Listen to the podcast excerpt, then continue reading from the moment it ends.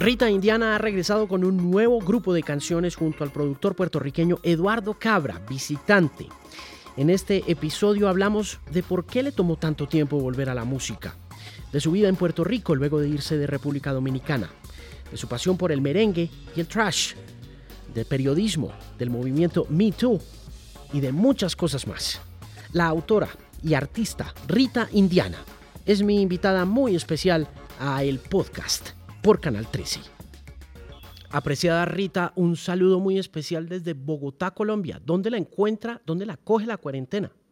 La cuarentena me coge aquí donde vivo, en San Juan, Puerto Rico, otra isla del Caribe. ¿Hace cuánto vive usted allá? En Puerto Rico ya tengo pues, casi 10 años. Hmm, ¿Por qué? Una cosa que otra. ¿Por qué vive allá? Bueno, mi esposa es puertorriqueña, tengo una relación de cariño muy grande con Puerto Rico también porque fue el primer lugar donde se publicó mi, literatura, donde empecé a hacer música, muchas, muchas razones para amar esta isla. ¿Cuánto lleva con eh, la chica? Y perdón la, la, pregunta un poco personal. 11 años. 11 años, ok. Em, ¿Qué cosas son buenas y qué cosas son malas de, de vivir? De vivir juntas? ¿Es, es lo mismo que una, que una relación heterosexual? Yo creo que sí, yo creo que lo, es interesante, los roles se, se, intercambian. Bueno, las relaciones heterosexuales también, ¿no? Un día uno le toca una cosa y a otro le tocó otra, y un día uno es la que tiene el mal humor, el otro la tiene la otra, un día nos toca a mí lavar los platos, otro día le toca a uno. Trata de ser democrático, ¿verdad? Dentro de, de cualquier relación, pero dos mujeres es bien intenso. O sea, son dos círculos premenstruales, todo ese tema se, al doble, o sea que es la locura, la locura en la casa. Sí, y en estas épocas de encierro, ¿cómo le ha ido? ¿Cómo le ha ido a usted como persona, también como pareja? En términos generales, ¿cómo ha sentido usted el enclaustramiento? Pues ha sido interesante, tenemos tres hijos y dos perras, entonces estamos en un apartamento con bastante espacio, pero un apartamento al fin. Entonces pues salimos a pasear las perras, nos inventamos a jugar uno, jugar trivial, jugar videojuegos, hacer música, eh, hacer video, videoclips. Estamos con, la, con el taller en la casa y está todo el mundo aprendiendo. Así que viendo muchas películas viejas, mucho western ahí eh, tratando de pasar el tiempo y de trabajar también y aprovechar el tiempo del encierro como se pueda, pero harta también y cansa y, y enloquece. Y lanzando canciones también, porque acaba de lanzar canción. Sí, lanzando canciones. Es un poco loco, ¿verdad? Lanzar música ahora en medio de una pandemia, pero prefiero hacerlo y no quedarme con ella aguantar para que la gente tenga también cosas que ver y con las cuales divertirse ahora en este, en este momento tan raro, ¿verdad? Y tan difícil. ¿Cuánto tiempo tuvo como un dragón ahí guardadita? Pues mira, eh, como un dragón está desde el invierno, desde las navidades lista, eh, pero estábamos esperando que terminara el video, que eh, la postproducción lo dirigió mi compañera Noelia Quintero Herencia y se hizo con una coproducción con Diptongo, que es una compañía colombiana que fue la que se encargó de la animación 3D y a la que estoy muy agradecida porque fue una colaboración súper chula y nada, súper contenta. Entonces tuvimos un tiempo esperando a que estuviese el video listo para, pues, para lanzarlo. ¿Cómo llegaron a Diptongo? Ellos son gente muy chévere, son gente bien creativa, de, un espíritu maravilloso además. ¿Cómo llegaron ahí?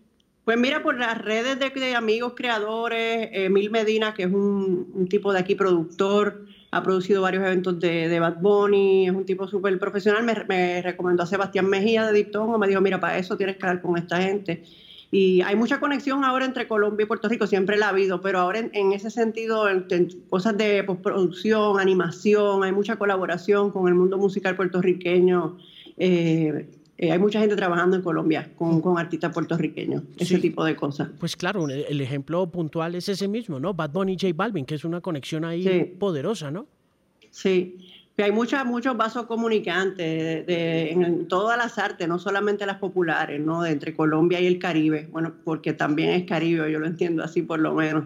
Entonces hay una química muy chula para trabajar con, para mí como dominicana, me pasa con el boricua, me pasa con el cubano y me pasa con el colombiano también, que me siento muy a gusto eh, trabajando con, con ustedes.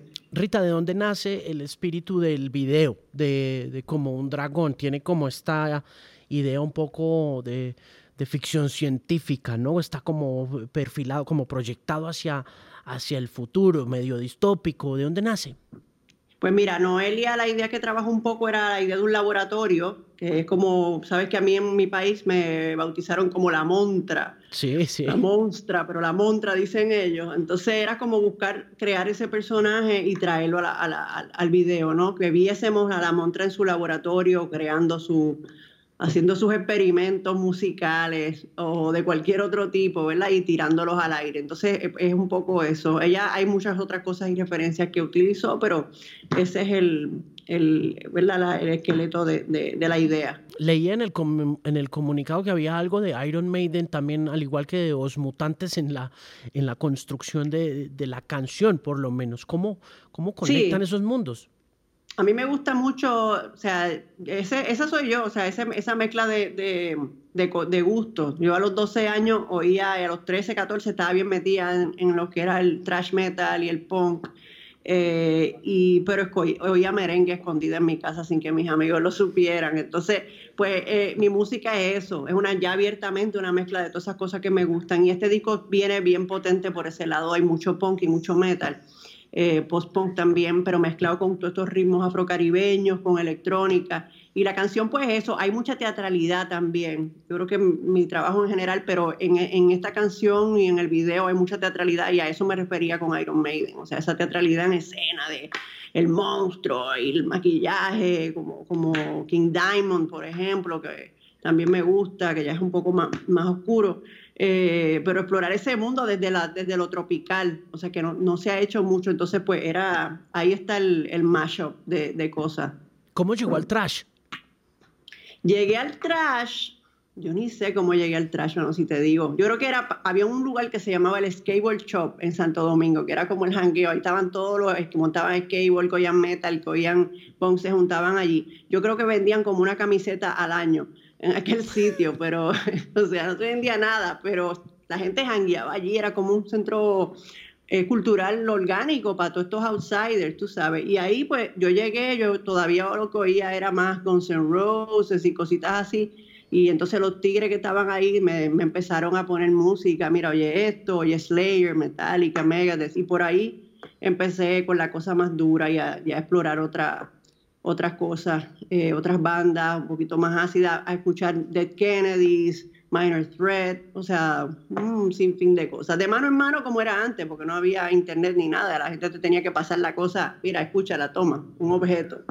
Siempre me ha causado curiosidad cómo se vive la vida en un país caribeño o en una región caribeña cuando no se pertenece de manera directa o simplemente se decide no pertenecer a la idiosincrasia, ya sea o de la isla o en el caso, por ejemplo, de una región como Barranquilla, eh, de la costa atlántica o de la costa pacífica, donde pues eh, reina un poco el calor y reina un poco el folclore y la infusión de eso pues en la vida cotidiana, pero finalmente pues si eres rockero, eres minoría, ¿no? Sí, a nosotros nos perseguían. Hubo una persecución bien interesante como para finales de los 80. Eh, como un escándalo, como una, un pánico, vamos a decir, en la televisión y por la noche en un programa que daban nocturno, que era bien, era el que todo el mundo veía, pues salió este señor que mira que descubrió estos discos en casa de mí, en, el cuarto de mi hijo, y eran discos de Ozzy Osbourne, Judas Priest, con unas portadas, ya tú sabes lo que había en esa portada, de, gente metiéndoselo a un puerco o, haciendo sacrificios de animales, y la gente se puso como loca, entonces tiraron la policía para la calle y si te veían con un tichel de, de quien fuese, de Iron Maiden, Mata de Bob Marley, si era negro el tichel, te, te, lo quitaban y te daban uno blanco para que te lo pusieran en la calle. O sea, a ese nivel, parece, eso parece una novela de sci-fi, pero es la verdad. Y le, te cortaban el pelo, o sea, fue una locura. Eh, fue como un heavy metal panic eh, heavy, que está en uno de mis libros, eh, pero es real. Sí, en, en, eh, en Dominicana había mucho racismo. Hay mucho racismo, sí, hay mucho racismo.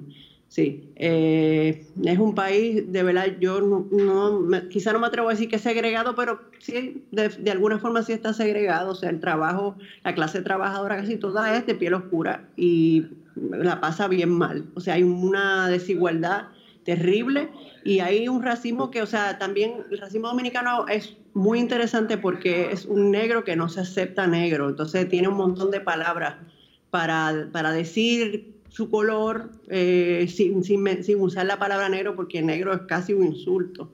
Y los negros son los haitianos, no nosotros. Entonces, es bien complejo. Es para tirarse dos libritos hablando de eso. usted, usted ha estado investigando mucho sobre el tema y ha escrito también sobre ese tema limítrofe con Haití, ¿no? Cuénten, cuénteme un poquito sobre esa exploración o esa incursión en ese tema social puntual.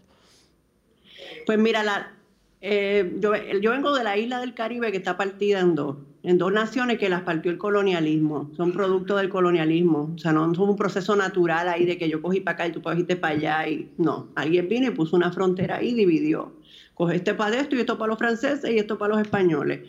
Entonces, eh, nada, muchas relaciones tensas, mucha, mucha injusticia, nosotros hemos tenido trabajadores haitianos desde hace muchas décadas, eh, en situaciones de, ¿verdad? de, de dificultad eh, como trabajadores de la caña, de la construcción. Eh, hay un nacionalismo, un nuevo nacionalismo dominicano que es muy xenófobo y bastante cruel y violento, pero también hay mucha gente que no, que no, se, no se va por ahí y que, que están aprendiendo a ser más tolerantes, aprendiendo a entender que estos vecinos que vienen y hacen el trabajo que no queremos hacer, eh, se merecen, ¿verdad? Por lo menos la dignidad de un, de un documento que diga de dónde son. Eh, y eso, y pues en términos musicales somos una isla súper rica y hay cosas que son mezcla que lo encuentras en Haití tanto como lo encuentras en República Dominicana porque el territorio no hay agua, o sea, las cosas pasan por la frontera, los instrumentos pasan por la frontera y los ritmos africanos que, que heredamos pasan por la frontera sin pasaporte. Quiero preguntarle por qué se demoró tanto en producir un nuevo álbum o en construir nuevas canciones. Sé que ha estado activa todo el tiempo, por supuesto, porque usted es supremamente creativa y se regodea un poco, se, se regocija un poco en el espíritu de crear. Pero ha pasado un tiempo entre ese primer como body of work, como ese cuerpo original de trabajo que fue ese primer disco de 2010 y ahora la aparición de estas nuevas canciones. ¿Por qué? Pues muchas razones. Ese tiempo fue, o sea, yo venía del underground, de la literatura, de las artes conceptuales y me metí a hacer música popular con el juidero, le fue súper bien y yo no estaba lista para bregar con, con, lo que significaba ser una figura de la música popular en ese momento. Era demasiado demanding, demasiada exposición eh, mis hijos estaban pequeños, muchas razones. También quería dedicarle tiempo a la literatura y, son como dos canales ahí que no, hasta el momento no he podido hacer las cosas, las dos cosas al mismo tiempo. Entonces, pues escribí una, un par de novelitas eh, que, tenían, que tenían el cuerpo que tenía que tirar y ahora regreso y pues también de la mano de Eduardo Cabra que tenía tiempo pidiéndome que que quería producir un disco, que quería producir un disco, que venía, que va, que metamos mano, que lo hagamos y pues ya se dio y aquí estamos con hmm. un disco nuevo. Con Eduardo Cabra, ¿cómo estuvo la experiencia? Y cuénteme o, hágame como un walkthrough, lléveme un poquito por el proceso de construir estas canciones, eh, cómo llega Eduardo a usted y, y cómo finalmente logran conectarse ya artísticamente. Pues mira, Eduardo es mi vecino, vivimos en el mismo barrio, eh, entonces nos veíamos muy a menudo, habíamos tenido varias conversaciones sobre la posibilidad de eso, de que algún día yo grabara otra vez otro disco y que él lo produjera. Y bueno, cuando yo estaba lista, pues lo llamé y le dije, Eduardo, vamos a hacerlo. El proceso ha sido bien interesante, súper, yo me he sentido súper cómoda de verdad trabajando con él, es un tipo de demasiado talento y un ser humano también muy bueno. Y nada, teníamos varias dinámicas. A veces yo venía con una idea, le decía, quiero esto, esto, esto y esto. Le daba las referencias, quiero esta guitarra así, con este beat aquí está la letra. A veces llegaba sin nada, le decía, vamos a hacer algo from scratch. Eh, íbamos poniendo como si fuese un, Tetris ahí los elementitos poco a poco. A veces él le decía, montate algo, una pista, montate algo, y yo me encaramo encima de eso. Eh, no sé, fueron, fueron muchos, muchos experimentos distintos, ¿no? Hicimos muchas cosas. Eh, a veces llegaba con una letra y una melodía, y entonces ya él bregaba, vamos a hacerlo así. Eh, fueron, fue, fue chévere por eso también, porque no nos amarramos a un proceso, a un método particular, sino que fluíamos y los dos estábamos sumamente creativos y productivos, y entonces el tiempo, o sea, hacíamos cosas bien rápido, hacíamos cosas súper rápido. Cuando estaba eh, escondida eh, de los amigos oyendo merengue, ¿qué estaba oyendo cuando, era, cuando tenía 12, 13 años? Pues para esa época lo que estaba de moda era la Coco Band y de Pochi Familia, que venía, era como principios de los 90, los 90, entonces estaba este de moda este merengue que era más rápido todavía, que cantaban y así bien, bien, bien nasal eh, bien funny, pero ya todo también el merengue que ponían en la radio, viejo, Wilfrido Vargas, Johnny Ventura, que son mis, mis favoritos, eh, que también estaban activos para esa época, pero no, era su, época de oro. Eh, pero a mí el merengue que más me gusta es el merengue de los 80. Eh, Cepeda, Wilfrido Vargas, Johnny Ventura, Los Hijos del Rey, Fernandito Villalona, por supuesto. Toda esa gente que, que como que transformaron el merengue de una cosa de salón abigarrada del Trujillato y lo, y lo llevaron para la calle y lo convirtieron en algo verdaderamente urbano. Sí. Y mm, en algún momento pensó que esos dos mundos, como el hardcore, el trash, el, punk, las mismas estéticas visuales iban a conectar colectivamente y de esa forma como conectaron a comienzos de esta segunda década del nuevo milenio con ese espíritu del folclore. ¿Y, de lo popular? Yo no, no me lo imaginaba, porque te digo, en ese momento era, o sea, eran mundos bien opuestos, tú sabes. O sea, que te dijeran merenguero en el jangueo del metal era un insulto. O sea, este tu merenguero, era como, o sea, el enemigo, era una cosa así, bien antagonista. Por eso te digo que tenía que oírlo en mi, en mi casa escondía que nadie supiera. Ni pop tampoco. O sea, era, y yo, eso creo que el mismo Internet ha ayudado a la gente a salir de, esos munditos así tan, tan, tan extremos y a poder probar otras cosas a pesar de que tengas un gusto eh, particular fuerte. Pero no me lo imaginaba, no me lo imaginaba. Cuando me lo imaginé, entonces dije, pues vamos a hacerlo. Pero en ese momento no, era casi imposible. Usted dice que no estaba lista cuando, cuando, cuando estalló el juidero.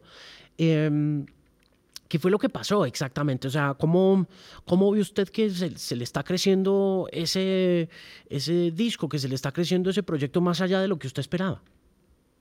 En Santo Domingo fue, ¿sabe? Como un fenómeno en la cuestión de Rita Indiana y los misterios. Entonces estábamos todo el tiempo en la televisión, tocábamos tres y cuatro veces a la semana. Era bien intenso y tocábamos, entonces le decíamos que sí a todo y eso a mí me minó y me cansó.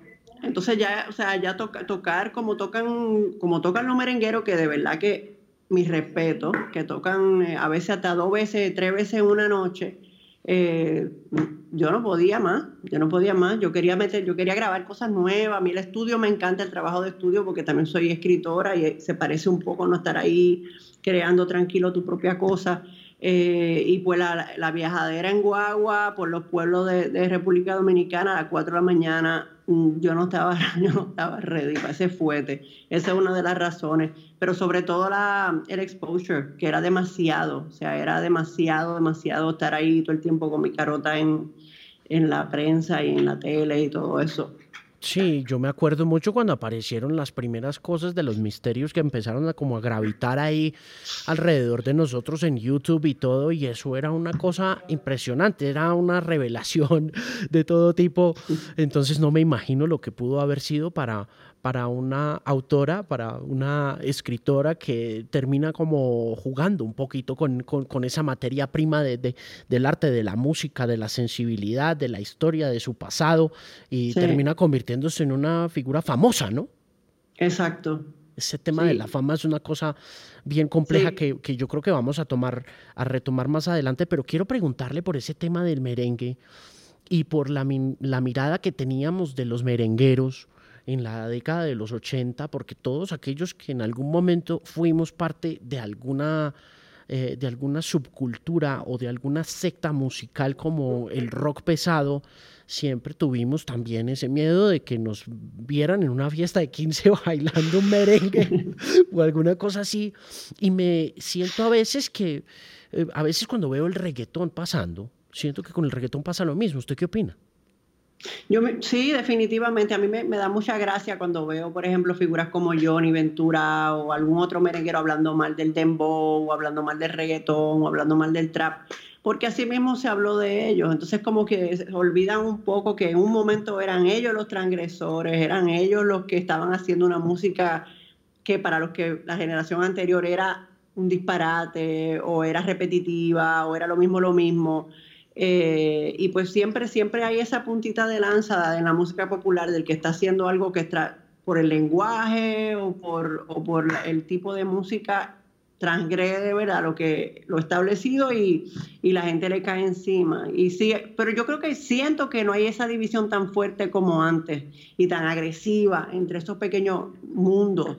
Porque conozco jóvenes o sea sobrinos hijos eso que oyen de todo y con muchísima más libertad que, que, nosotros eh, hace qué sé yo 10 años 20 años eh, pero el yo, yo o sea, cuando yo eh, descubrí, empecé a estudiar un poquito más y aprender un poquito más de lo que había sido, por ejemplo, cómo Johnny Ventura llega a, hacer el merengue que hizo, de la forma que lo hizo, era una, una ruptura total y además por una necesidad, porque no tenía para tener el big band como se tocaba el merengue antes, que era con un big band casi de jazz, entonces en, en de salón.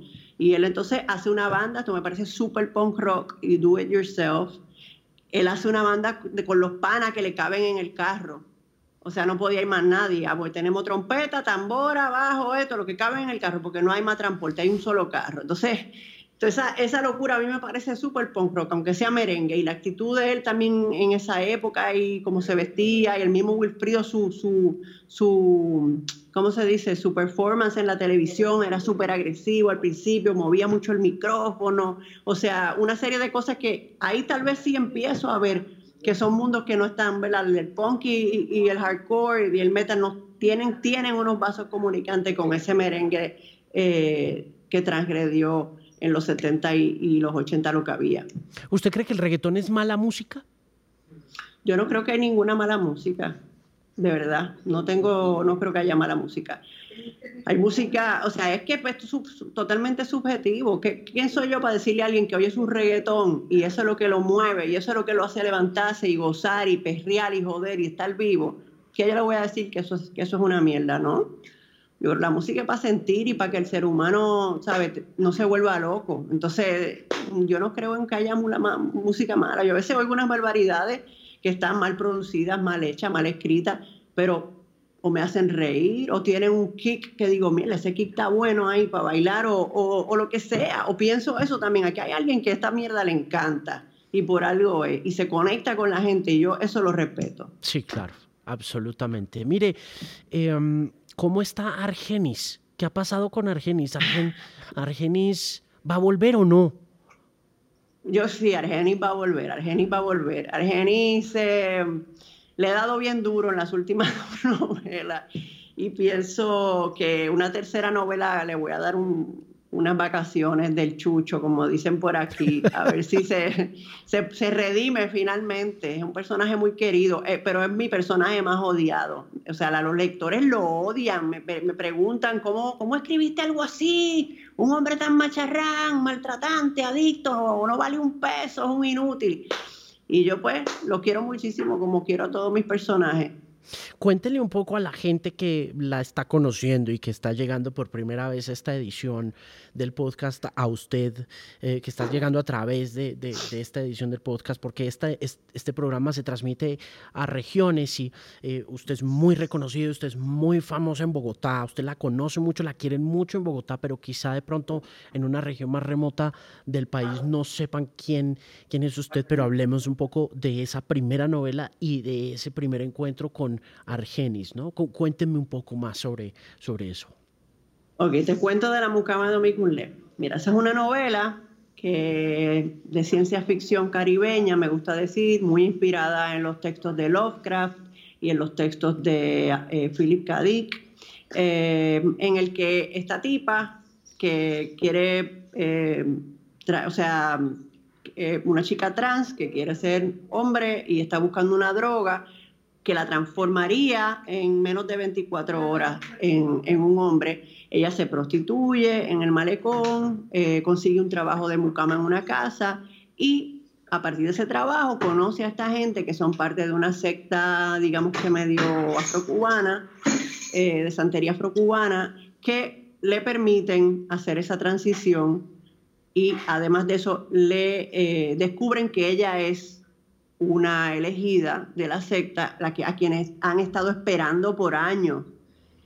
Y ese personaje va a recibir una iniciación que hace que ella viaje en el tiempo, pero no con el cuerpo que tiene, sino que su mente se divide en varios cuerpos que ella maneja desde su mente. O sea que está en otro tiempo con otro cuerpo idéntico al que tiene aquí y está en este, en este tiempo con este cuerpo. Entonces, es un poco como cuando uno juega, ¿verdad? Un, un videojuego, role playing o algo, y hay otro cuerpo que tú estás usando. Ella puede usar ese otro cuerpo en otro tiempo con su mente. Y pues eso es la mucama. Hay un montón de cosas más. Argenis es otro personaje en la novela que por accidente también tiene esos poderes de viajar en el tiempo de esa forma. Y termina eh, con los bucaneros de la isla la española, que eran unos piratas de tierra, eh, metidos en unas aventuras. Pero hay que leerla porque son demasiadas cosas para, para explicarte, explicarle al que me esté escuchando por primera vez que ya debe estar volviéndose loco. Pero bueno, ahí va la cosa. ¿Cuántos libros hay en, en, su, eh, en su trabajo? ¿Cuántos son? Ya tengo cinco novelas. Cinco novelas. Que son esa primera que son Papi, hecho en Saturno. La primera es La estrategia de Chochueca, que la publiqué cuando tenía 23 años, una novelita chiquitita de un rave party que se roban unas bocinas. Es como un road trip. Después viene Papi, después viene Nombres y Animales, La Mucama de Omiculé y Hecho en Saturno. Hmm. Volvamos un poquito a ese tema de Argenis y a cómo la está pasando en estas épocas de, pandemia versus también una conversación que usted tuvo con un medio de comunicación hace un par de años donde decía que era muy probable que, volviéramos a saber de, de Argenis en, algún momento. Repito e insisto, donde eh, va a aparecer en este 2020. Bueno, yo supuestamente cuando le meta mano al disco y salgamos a girar el año que viene o el que viene, porque ahora estamos que no se sabe cuándo vamos a, poder tocar por ahí. Parece que voy a tener tiempo para escribir, pero no, la que viene ahora próxima no es de Argenia, es voy a escribir un western, eh, una novela que es un western pero contemporáneo, sí. Hábleme de los westerns y porque comenzamos la entrevista hablando de que estaban viendo muchas pelis de westerns. ¿Qué andan viendo? Cuénteme, ¿qué, qué pelis pues westerns andan repasando? Estoy con, estoy con, mis hijos aquí dándome como un festival de westerns y buscamos una listita. Eh, empecé a ver algunos que no, no conozco tanto, los así más clásicos, en blanco y negro, Stagecoach, Street Ten to Yuma. Eh, eh, Red River vimos también, John Wayne, no soporto mucho a John Wayne porque con esa cara de papa tan gringo me desespera, pero me gustaron las películas. Yo soy más de spaghetti westerns y pues en estos días vimos eh, El bueno, el malo y el feo con mis hijos que no la habían visto. Eh, vimos el otro día una que se llama Red Son, que yo no conocía, que tiene a Toshio Mifune, el que trabaja con, siempre con Kurosawa, de Samurai. Tiene a Alan Delon, el francés, y a, y a, Bronson. Es como el matchup de la historia, con esos tres universos ahí que se juntan. Eh, en, Red Zone. Nunca había visto esa película, no, no, no Yo sabía. Tampoco. No sabía. La vi por accidente. ¿Y en dónde las encuentra? ¿Las encuentra que en internet o las busca en plataformas? No, esa la vimos, creo que un regalito que me hice de, de, de cuarentena es que compramos, el, te, pusimos el canal Criterion ahí en el Roku y ahí tienen eso es para morirse viendo westerns y viendo de todo. Oiga, ¿dónde empieza su cariño por los westerns? Me imagino que en la casa con, con los papás o, qué. Sí, bueno, yo me crié en casa de mis abuelos con mi mamá, eh, porque mi papá y mi mamá se divorciaron, yo estaba bien pequeñita, y mis, mis tíos, uno de mis tíos se vestía de vaquero, tenía como una obsesión con, con con Clint Eastwood y andaba siempre con una, era mi adoración, mi tío Otto, andaba con un sombrero de piel de vaca y entonces tenía un, Mustang bien desbaratado y andaba en ese Mustang y el pelito, el pelito largo. Y mi papá eh, también, pero ese tenía una colección de botas de, de cowboy, tenían, hay como una fijación yo creo, con los hombres, los baby boomers y, y la cuestión de los vaqueros, bastante fuerte en términos de, de, la ropa y de la actitud y todo. ¿Y por qué con los baby boomers? Bueno, porque ellos fueron que se dieron esos spaghetti western jóvenes también.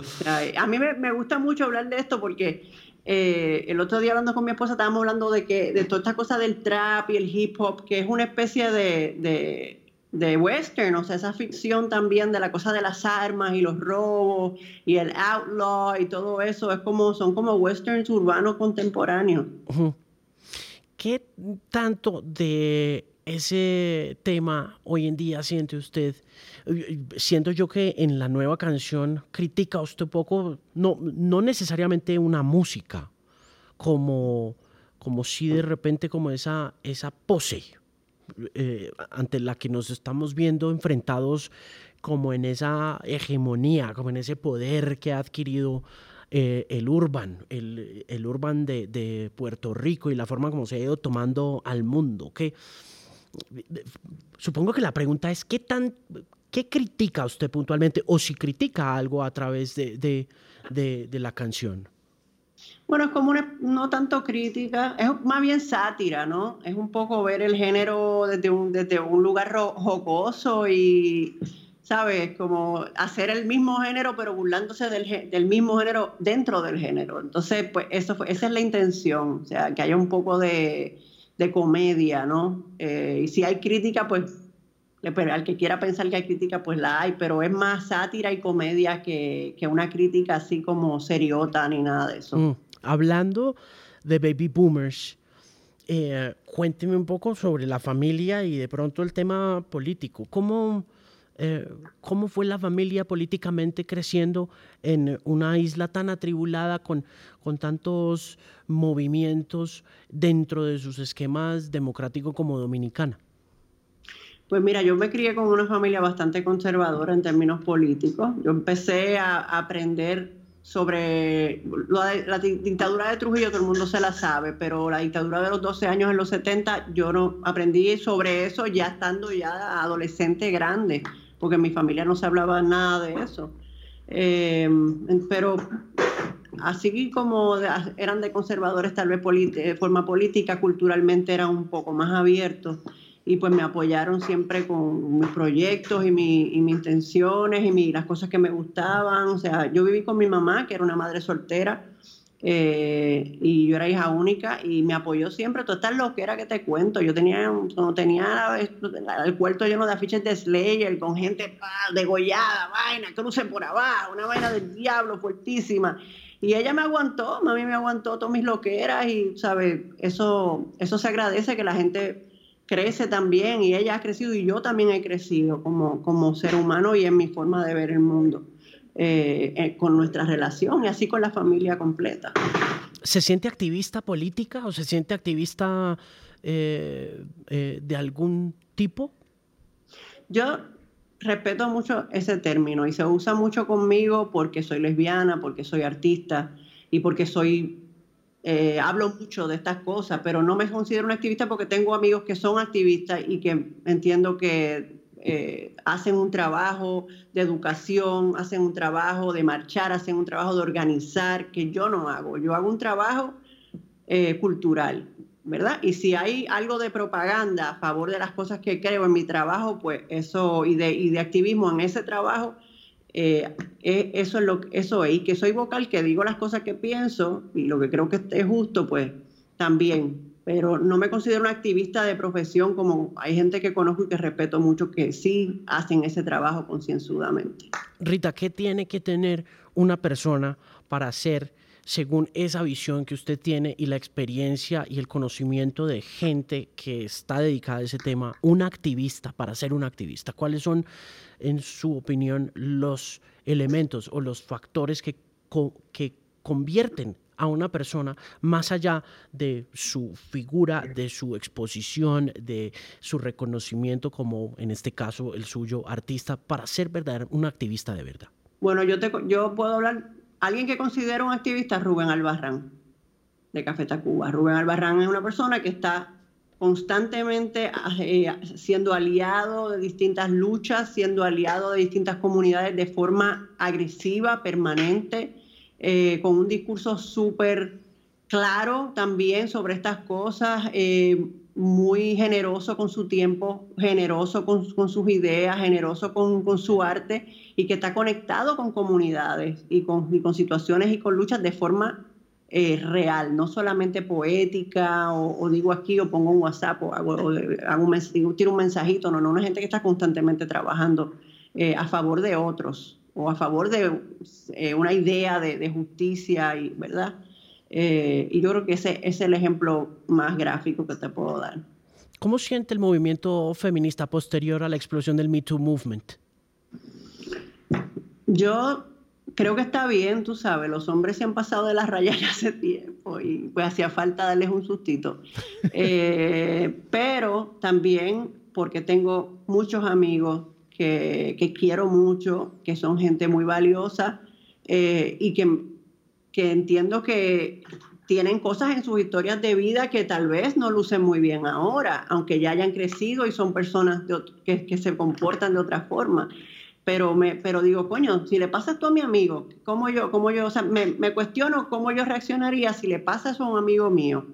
Que de repente le dicen, mira, tenemos aquí unas, unas cosas que dijiste en el, en el año 1998, eh, que dijiste que fulana, que la pájara esta, que esto, que lo otro.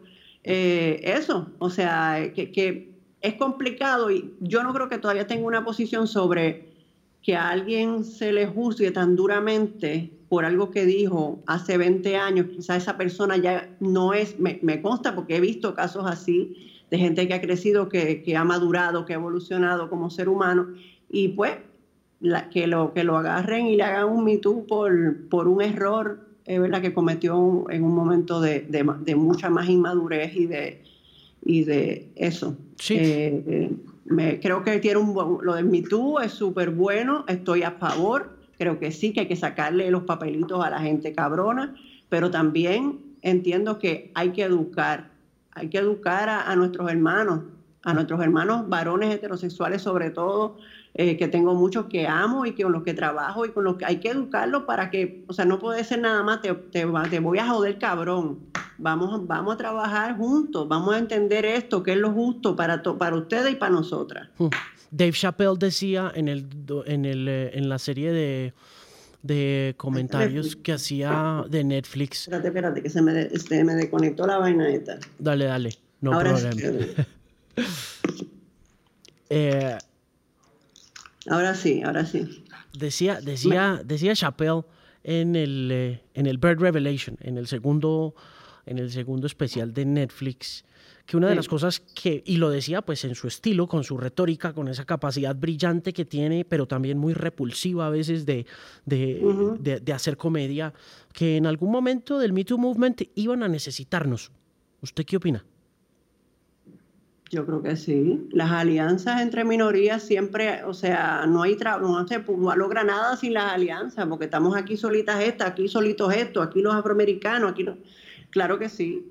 Hmm. Yo creo en esas alianzas, yo creo en esas alianzas y, y no, o sea, no creo en, unas segregaciones por aquí vamos las lesbianas, aquí van los trans, aquí van esto, aquí, o sea, lo ideal es que nos juntemos todos y arreglemos esta vaina. Hmm. Y yo a Chappelle me encanta porque tiene el, el, el, artistry, porque es un artista. Absoluto. y, su comedia eh, es un, para mí, esos últimos stand-up que vi son obras maestras. El tipo dice cosas que nadie puede decir, pero las dice de una forma tan efectiva y tan problematizada dentro de un fucking chiste que yo le aplaudo lo que dice, aunque sea una barbaridad. Entonces, pues es, interesante. Igual le han, le, han, dado muy duro, le han dado mucho bate también en esos programas, pues porque él se mete con el LGBTQI, con el, el LGBTIQ y lo hace muy de frente, pero también de manera, como dice usted, muy artística. El hombre es muy brillante para hablar, ¿no? Él es, y, lo que escribe y como lo proyecta lo dice muy bien. ¿Alguna vez se ha sentido ofendida por alguna broma de Chappelle? Nunca. ¿No? No, nunca, me río muchísimo. Me parece que su descripción de la comunidad LGBT en el carro que hace, no me acuerdo en cuál de los, es la descripción más perfecta y, estricta y, cómica que yo, que yo he oído de mi comunidad. O sea que me quito el sombrero. Sí, y por ese eh, lado, por ese lado de la descripción del carro y de la comunidad LGBTI, em, quería preguntarle por ese tema comunitario, es decir, ¿dónde está finalmente el tema comunitario del, grupo LGBTI? ¿Es cierto lo que dice Chappelle, que son muy divididos, que en realidad los gays odian a las lesbianas y los dos odian a los bisexuales y así sucesivamente? ¿O, y, para pues dónde va eso? La comedia es estereotipos, ¿entiendes? O sea, para poder hacer comedia tienes que trabajar estereotipos y los estereotipos funcionan hasta un, hasta un lugar, ¿no? me imagino que tú lo sabes, o sea, hay cosas que no son así, pero hay cosas que sí, o sea, que son eso, esas pequeñas luchas y esas pequeñas eh, rencillas entre, entre los, los, que habitamos esa comunidad. Eh, yo siento que sí, que hay una, hay una parte de verdad en, en esa descripción, pero también esta comunidad eh, ahora mismo más que nada es una comunidad virtual gigante porque yo eh, me he pasado la vida casi siempre, mis amigos más cercanos son hombres heterosexuales. Entonces, mi comunidad tiene una gran parte de hombres heterosexuales. Mi comunidad del día a día y de mis amigos y de la gente con la que trabajo pasó así, se dio así. Entonces, ya la, mi, mi, ¿cómo te dices? Como yo formo parte de esa comunidad LGBT ya más a través de, las redes, a través de amigos que están en otros lugares del mundo, de gente que admiro, de artistas que admiro. Eh, es una cosa eh, muy virtual, muy hermosa, eh, pero que no necesariamente es que esta comunidad está cerradita y yo solo me junto con este o con aquel o con el otro. O sea, es algo bastante líquido, digamos. Veo que han recibido muy bien la canción, veo que eh, veo y me causa mucha curiosidad saber un poco de cómo eh, llega a esos medios estadounidenses, porque eh, no es fácil llegar a Pitchfork, ¿no? remezcla tampoco es que reseña a todo el mundo. y sin embargo, usted goza un poco de ese beneplácito de la crítica, que independiente de si sirve o no, de si te afecta o no como artista, finalmente siempre tiene eh, sus cosas buenas y sus eh, cosas malas. ¿Cómo llega hasta allá? ¿Qué, ¿Qué es lo que sucede? ¿Hay management detrás o es simplemente que en realidad eh, va produciendo una combustión espontánea este trabajo artístico que la caracteriza?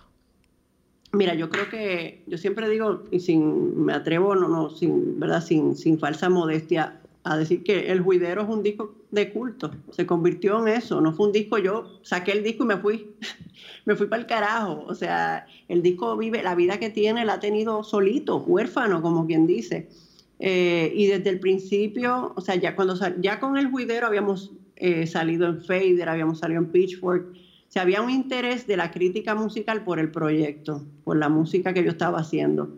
Y pues ahora el regreso, pues hay mucha de esa gente que son melómanos, periodistas musicales, eh, gente que vende discos, gente de pequeños sellos, que estaban, o sea, coño, viene otro, o sea que ha sido algo súper orgánico.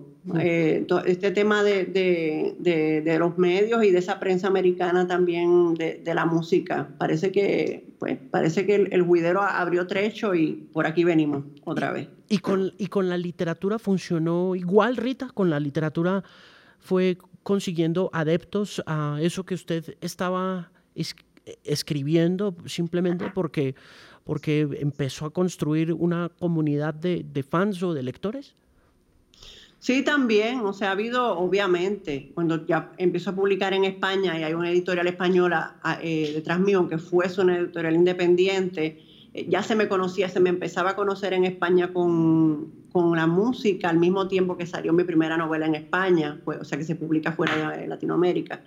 Y pues las dos cosas como que se fueron eh, cross-pollination, como dicen pero siempre, de verdad que no me puedo quejar, porque a mí la crítica me ha tratado muy bien siempre sí, en, las dos carreras. Además, a mí me parece muy chévere, y esto es algo que también le leí en una entrevista que hizo hace un par de años, y que tiene que ver con ese gozo del artista como creador, del gozo de crear, de construir cosas con las que se sienta cómoda, contenta, que la torturen, pero al tiempo que le produzcan un, placer finalmente. Y mm, lo difícil que es que eso se traduzca en, eh, en, en un gusto popular, ¿no? O, o, semipopular, o en, o en un acercamiento a una audiencia determinada, que es algo con lo que los artistas independientes luchan muchísimo, ¿no? Es, es difícil llegar a, ese, a ese punto. Pensaría uno que es como una especie de madurez que en su caso se produce bastante rápido. Yo creo que es esa mezcla, hay una mezcla eso que le llega a la crítica y le llega a la gente, pues es, una mezcla de mi, amor por la cultura popular, que está en toda mi obra literaria y musical, pero también mi amor por las artes conceptuales y cómo eso o sea, se casa en, las dos, en, la música, tanto en la música como en, como en la literatura. Eh, es una mezcla interesante, que no se vaya, yo siempre trato que no se me vaya eh, de un lado demasiado. Toda la cuestión de la oralidad de la calle, eh, nuestra forma de hablar en el Caribe, la forma en que nos, manejamos con nuestros familiares, la forma en que, vemos el mundo, la forma en que vemos la muerte, el amor. Eh, pero también eso inyectado de un montón de otras cosas extrañas que yo he consumido, o sea, de arte contemporáneo, de la historia del arte en general, de mitología, antropología, filosofía, o sea, es una bombita ahí de, de mambo y, de, cabeza. ¿Cuándo cree usted eh, que cuando termine esto, qué cree usted que va a pasar? que le ha hecho filosofía al tema? ¿Ha hecho elucubraciones? ¿Ha pensado como qué, qué sigue después de este tema? ¿De la pandemia? Sí, sí. Bueno, yo creo que van a haber unos paris cabrones, es lo que yo creo. sí, sí, Van a haber unos paris, o sea, hay que tener cuidado porque va a ser una cosa, la gente está tan cansada de estar en la casa y está loca por salir a beberse una cerveza y a joder y a bailar hasta el amanecer, que yo creo que va a ser bonito el regreso eh, y que vamos a entender algunas cosas mejor. No quiero ponerme muy autoayuda, pero yo creo que, nos ha venido bien. Pero esa autoayuda le sale del corazón porque en realidad siente un poco la necesidad de autoayudarse con ese pensamiento, ¿o no? Sí, yo creo que sí. Tengo miedo, tengo miedo, de verdad. Me da miedo pensar que esto se alargue demasiado, que no, que no logremos dar. Ayer veía a la gente caminando en Barcelona, en España, en la calle, que les dijeron que salieran con los niños y todo el mundo para la calle a janguear. Entonces me preocupa, porque tengo chicos, si fuera yo sola o mi pareja y ya, pero tengo tres adolescentes que están desesperados por salir y los, los tengo aquí eh, encadenados prácticamente. Oiga, que no salga. Rita, ¿y cómo ve los medios, cómo ve la prensa? Usted que ha hecho también columnas, que ha escrito y no le he vuelto a ver eh, escrita ninguna columna, me encantaría poderla volver a leer ahí como en esa perspectiva de opinión y de periodismo, pero ¿cómo siente los medios? Pues mira, los medios están apagaditos, yo siento. O sea, todo lo que se, como estamos concentrados en lo de la pandemia, lo otro pues no es tan importante. Ahora es un momento súper importante para, el periodismo y están votando periodistas con cojones de todas partes. Yo lo sé porque tengo amigos también. Entonces, eh, es complicado. Esa es una de las cosas que yo más admiro, es el trabajo del periodista y estamos en un momento bien difícil. Eh, bueno, lo sabes, eh, para, para el gremio. Sí, tengo que dejarla, pero quería hacerle una pregunta sobre ese post que ojalá suceda pronto y es mm, si tuviera que escoger algo que dejara de suceder en el mundo después eh, para construir ese new normal, ese nuevo normal, esa nueva normalidad. ¿Cuál sería esa cosa que le gustaría que dejara, eh, que dejáramos atrás, que pudiéramos decir eso pasó antes de la pandemia? Y mm, ¿qué cree usted o qué le gustaría que siguiera igual? Yo quisiera que lo que estamos viendo con el medio ambiente, lo que está pasando, que se está limpiando la tierra porque nosotros estamos trancados, que nos demos cuenta de verdad del papel del ser humano en el planeta y, que salgamos cuando salgamos a la calle, que podamos regresar a, nuestra vida normal, que tengamos eso en mente y que haya un cambio de paradigma en torno al medio ambiente. Eso es lo que yo quisiera que pasara. Te quiero preguntar algo antes de que terminemos. Es que tú tienes un tatuaje en el mismo lugar que lo tengo yo en el brazo derecho y quería saber qué dice, porque mira, está en el mismo, exactamente el mismo lugar. ¿Qué, eh, eh, el, el, suyo qué dice? El mío dice Ibae Bayen Torun, que es Uh. como que descanse en paz en Yoruba, en la santería afrocubana. Bueno, el mío no es tan, no es tan grande simbólicamente hablando, pero es una canción de los Killers. Dice, I got soul, but I'm not a soldier. Ah, pero, pero hay, hay- hay almas ahí, hay almas involucradas. Rita, mucho gusto, mucho gusto conocerla. Igual, igual. Ojalá podamos vernos pronto, encontrarnos físicamente y tener esta, conversación real. Gracias por estar en el podcast por Canal 13 y felicitaciones por Como un Dragón que le quedó espectacular como todo lo que hace. Gracias a ti, gracias a ti. Chao. Fuerza. Chao.